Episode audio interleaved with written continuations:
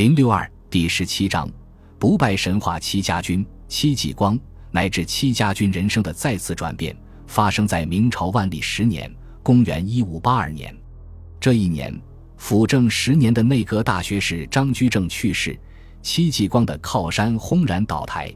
接着，万历皇帝开始清算张居正，追夺了张居正生前的所有封号赏赐，更以追赃为名，将张居正全家收押拷打。城门失火，殃及池鱼。戚继光也未能幸免，弹劾他的各类奏章云集。特别是戚继光曾派兵护送张居正回乡的旧事，更被御史言其斥为图谋不轨、危害社稷。幸好此时担任内阁首辅的申时行赏识戚继光，在申时行的力保下，戚继光最终落了个平级调动，调任广东总兵。深知官场险恶的戚继光从此心灰意冷，就任广东后多次请求告退，终于万历十三年（公元一五八五年）年退休还乡。比起张居正诸多亲信好友的悲惨下场，戚继光尚能全身而退，殊为不易。戚继光最后的去职，后人皆说因他是张居正的亲信，但人比人气死人。同样是张居正亲信的辽东总兵李成梁依然得到重用，且子孙加官进爵，风光无限。相比之下，戚继光的下场无外乎“利用价值”四个字。戚继光见戚家军志在打造一支平完备严格的制度，长期保持强悍战斗力的虎师，他做到了，但利用价值也到头了。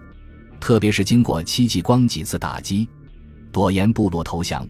土蛮部落视冀州为死地，冀州边防早已太平。反观李成梁，他镇守的辽东连年有战事，他的李家军除了他，谁也指挥不动，自然就离不得他。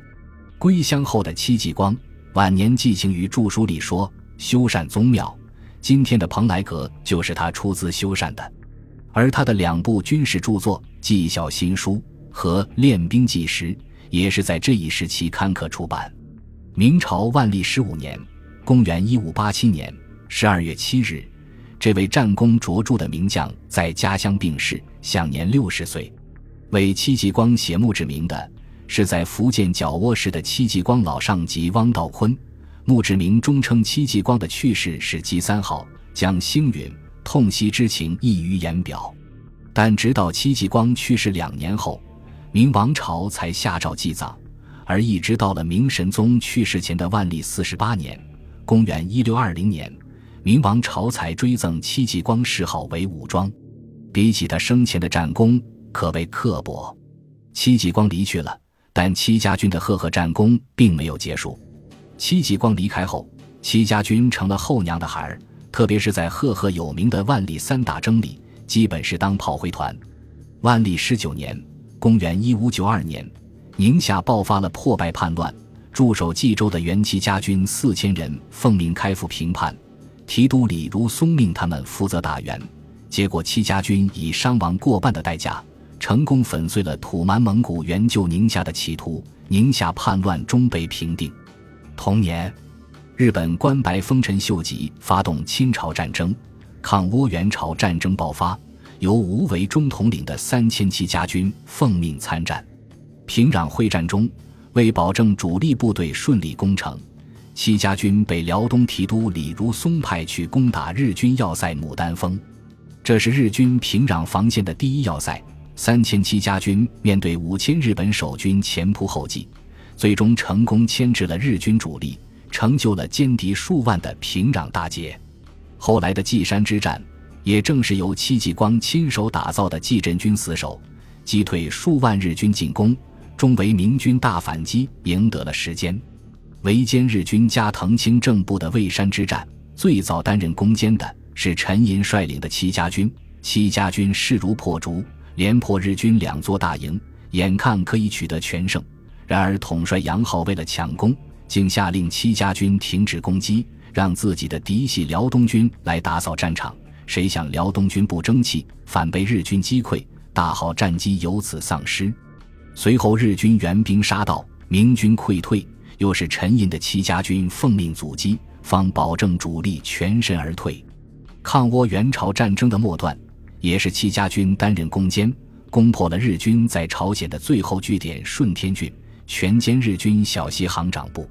抗倭援朝战争结束后不久，陈寅部的戚家军又奉命开赴亳州，参加平定杨应龙叛乱。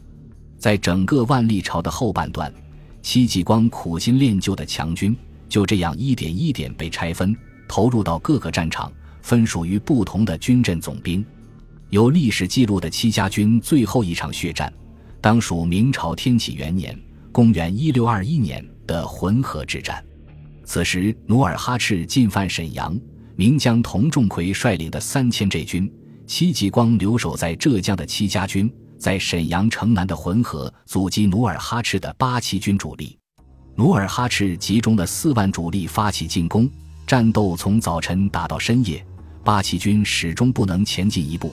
时任明朝辽东经略的袁英泰吓破了胆，拒绝救援，导致明军孤军奋战，至傍晚时阵地被八旗军突破。童仲奎抱定必死之心，率全军发动了最后一次反冲锋。全军三千余人壮烈殉难，将领童仲奎、袁启龙等一百二十人殉国。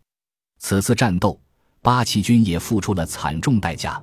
清朝人魏源感叹：“此战是辽左用兵第一血战。”努尔哈赤的白旗军、黄旗军等精锐在战斗中多次攻击失败，伤亡数千。为安抚军心，努尔哈赤在战后开了祭灵大会，祭奠浑河之战的死难者。这是戚家军有历史记录的唯一一场失败，也是悲壮的谢幕。